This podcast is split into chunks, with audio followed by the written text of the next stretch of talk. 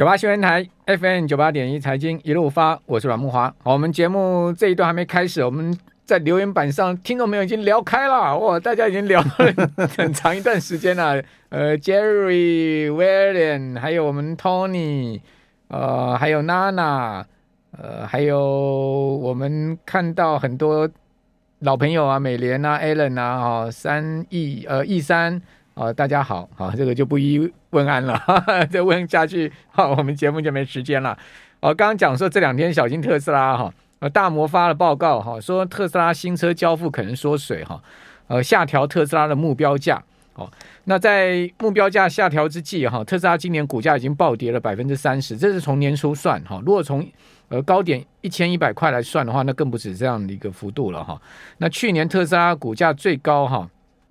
我记得应该还来到过差不多一千四吧，哦，最高有到过一千四吧，哦，所以从 从一千四来看的话，哦，这个股价几乎都是要快，可以讲说是打对折了哈。我们就看一下特斯拉的股价，呃，今天看到它最新的股价是七百零八块嘛，哈，呃，最高对不起一千两百四十三了，啊，一千两百四十三，呃，就我们算整数一千两百五十块哈，到本波段低点它曾经破过七百，哦，那真的。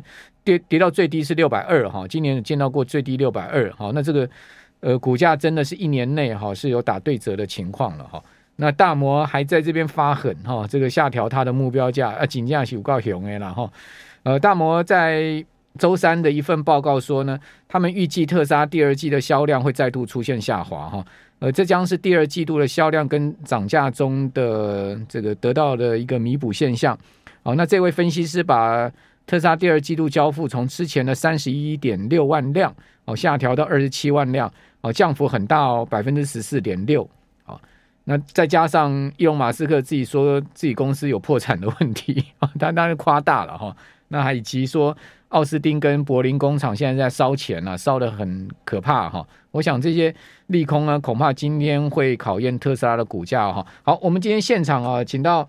呃，也是历经股市大大小小风暴不断的 财经 V 快客 Vincent 来到我们的节目现场，谈一下今年这个行情啊，哦，真的挺可怕。Vincent 你好，呃，各位投资人大家好，好，那我们看到最新啊，到昨天呢、啊，集中交易场融资再减了五十一点一亿哦，这个融资最近真的是疯狂大减。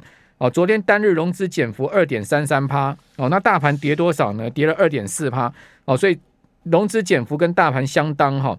那最近两个交易日融资减了八十五亿，三个交易日融资减了一百七十五亿，五个交易日融资大减两百六十三亿啊，减幅达到百分之十一。那今年以来融资减了六百八十一亿啊，减幅百分之二十四点一三啊，融资余额现在剩下两百一十两千一百四十一亿啊，哇，融资余额怎么杀这么凶啊？我觉得该来的还是要来，其实我觉得杀融资不是坏事哎、欸，就是说你把这些呃。很多就是用杠杠杆的投资人，嗯，其实这也就是整个市场一个去杠杆的动作了。就是说，你把用很多过度使用杠杆的这些投资人把它清出场，其实后面的筹码安定度会比较高。那当然，这个是这是我们特有的制度啦。因为这这一波其实我们讲，因为去年赚很多钱，所以今年配息都配很高。那配息很高，按照我们的那个交易制度变，它所谓的什么要呃预。是那种预除息来的，他要先缴足那个 那个保证金。那个最近就海运股就出现阳明嘛，阳明出现这个问题，所以这个特对这个特这是我们特殊的一个制度上就交交易规则上面就哦比较特别，但是也我觉得说不是坏事哈。那我先讲我的看法，我分享我的看法。其实呃，我市场当然现在氛围是很悲观，但是我觉得是真的有那么惨吗？台股真的有那么悲观？那我我。不认为有这么悲观，我这样讲好了哈，呃，升息循环之下，本来全市场的估值，就市场愿意给，不管个股也好，大盘也好，那个本益比本来就是会下修，这个很正常。那各位去想一件事情哈，你如果手边有 K 线图，或者说你那个回家哈，这个这个打开你的电脑看看，现在是差不多六月底了嘛，嗯那去年的六月底的时候，去年这个时候当下，加权指数在什么地方？是在一万七千七百多点，那现在是在多少？现在已经接近一万五了。等下少掉大概两千五六百点，那这个两千五百五六百点，我觉得合理，我觉得合理。这个就是说，因为你你所谓的呃升息循环之后，你市场的估值就愿意给的本益比下修，好，那这个也反映在市场，所以理论上现在是处在一个 balance 好，这个这个平衡的位阶位阶。好，那接下来大家就要去思考一个问题，现在比去年同一个时间少了大概两千五六百点哦，是因为升息的关系，那继续往下跌的可能性有多少？那就不是，那就不是这个这个这个升息的问题哦，因为最近的这个市场殖利率其实已经弯头下来哈。那就要看说你基本面，你的上市柜公司的基本面的获利是不是比去年这个时候更差？那有一个领先指指标，我告诉各位就很容易哈。你看，我们礼拜一不是刚刚公布那个外销订单吗？对，好，还成长。对，年月双增，它比去年同期是年增六个百分点。那意思就是说，我把升息的因素已经反映到市场了。但是从我一万五千两百点开始算的话，你如果要再跌。那一定要我基本面我往下修，但是你如果从外销订单来看，它对比去年它还是成长，代表体样一样是六月，我今年这个当下比去年那个时候的当下，我的接单状况是更好的。所以你如果要再往下跌，我不是说这个不会跌哦，我要先澄清，我不是说它一定不会跌，而是说如果你继续要往下跌，它会有很多多多方抵抗的力量，所以会造成这个跌势，跌有两种，一种叫做盘跌。一种叫做崩跌，嗯那你既然是成接单，现在接单状况比去年好，那它就不是崩跌喽，它可能就算它跌，最坏状况它变成是盘跌，那盘跌是什么？就跌了再反弹，哎，反弹了再跌，盘跌了再反弹，哦，就是说坏的状况是这样，盘跌反而会套死人，对，反而不好。我真的，我其实我真的希望他一次给他断头跌到底，我我也希望这样。听众朋友，你不要教我，觉得我我很狠啊，我。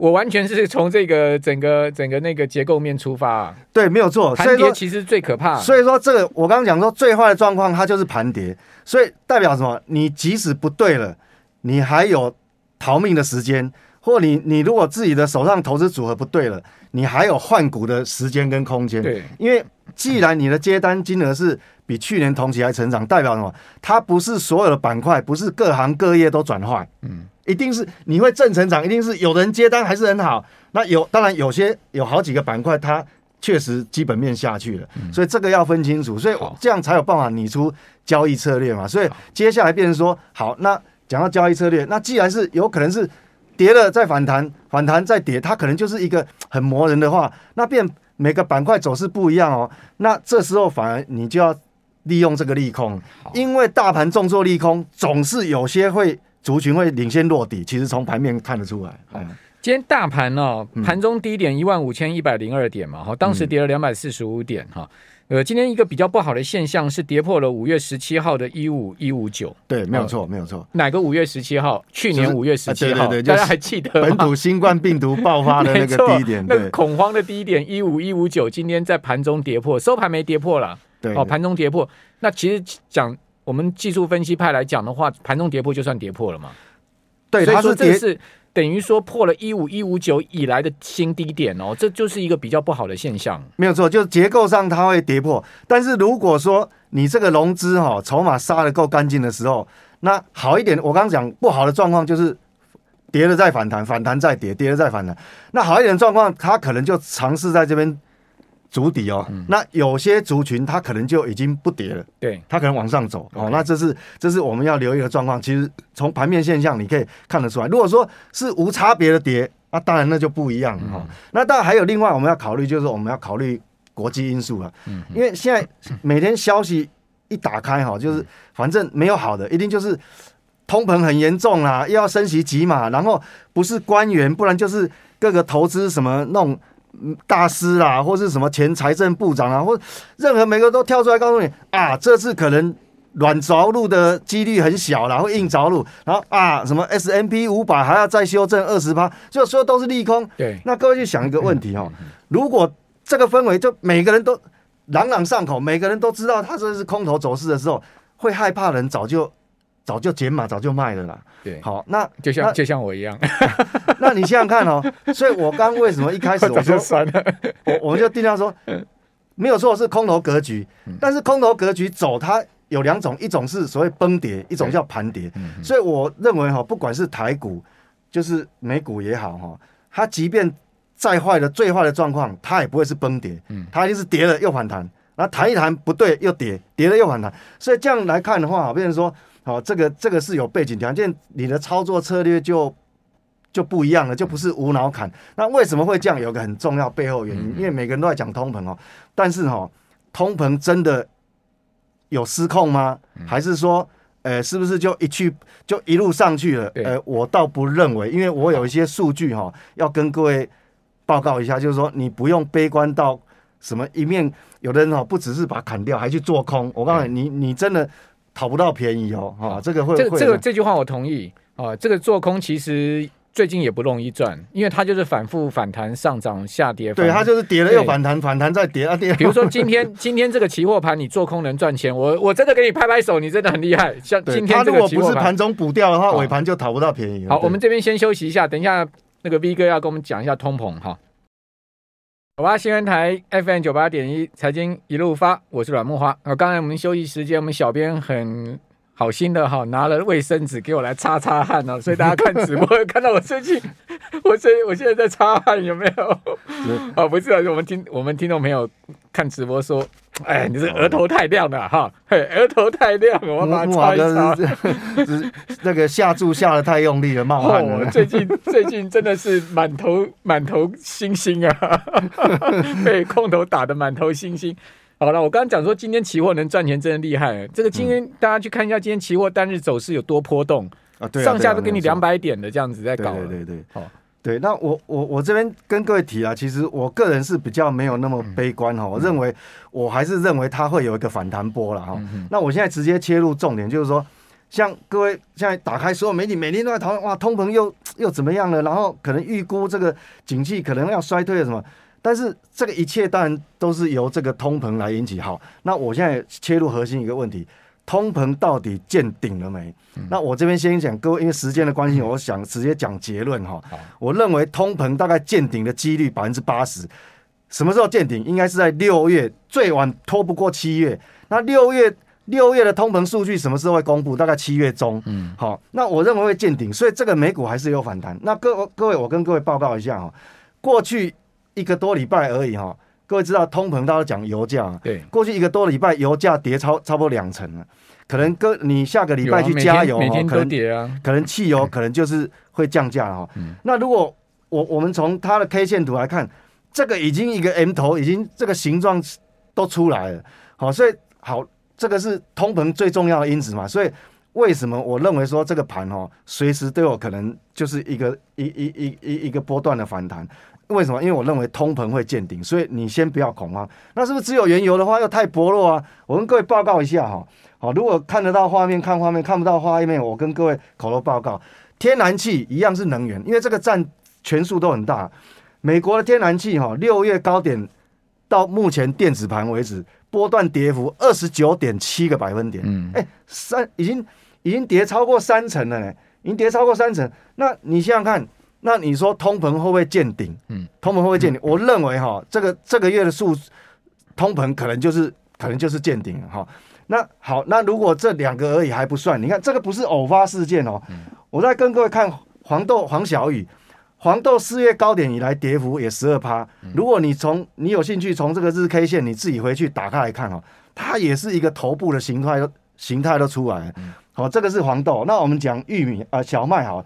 小麦这次是主角，为什么？因为今年俄乌冲突嘛。对，俄乌冲突就小麦说什么？哎、嗯，运、欸、不出来啦。嗯、曾经在三月份也飙涨过一个高点。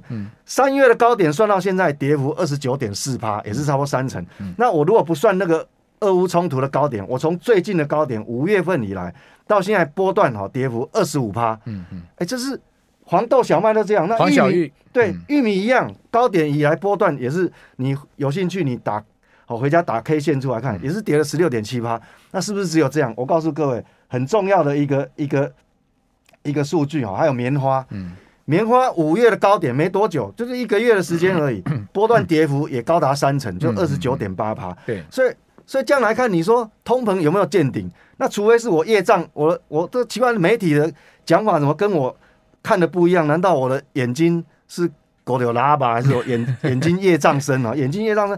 那所有原物料都下来了，所以我大胆哈，我分享我的看法，嗯嗯、虽然不是百分之百绝对，嗯、但是我分享我的看法，嗯、我认为哈，六月通膨就见顶。OK 啊，这个数字，这个这个都不会骗人，不是单一的。那另外，我们从不同角度切入，嗯、如果说通膨没有见顶，那各位看公债值利率哈，嗯、最近不管你看两年期、十年期、三十年期，全部都弯头。嗯。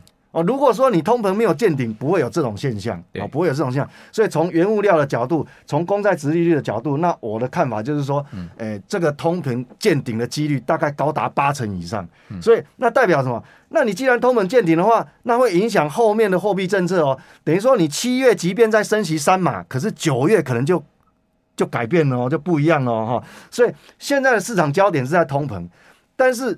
我相信一个多月以后，市场的焦点不会再通膨，市场的焦点会变成说，哎，通膨已经见顶，差别只是说从现在开始见顶开始到这个目标百分之二，是因为要九个月才可以回到。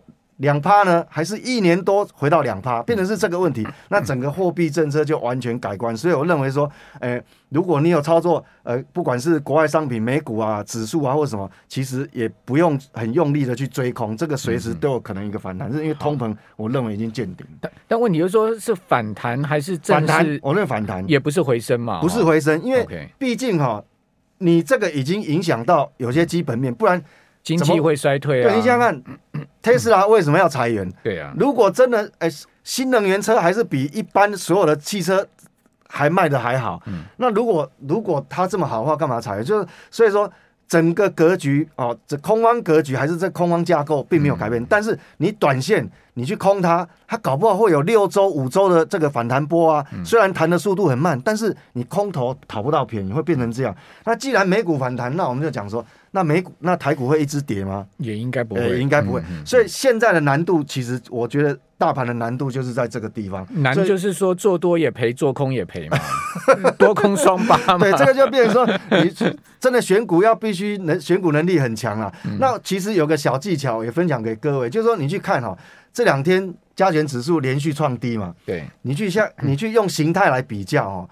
第一个，你找现在大盘虽然创新低，但是个股哈有很多没有没有破底的，好，你先把这个就筛掉。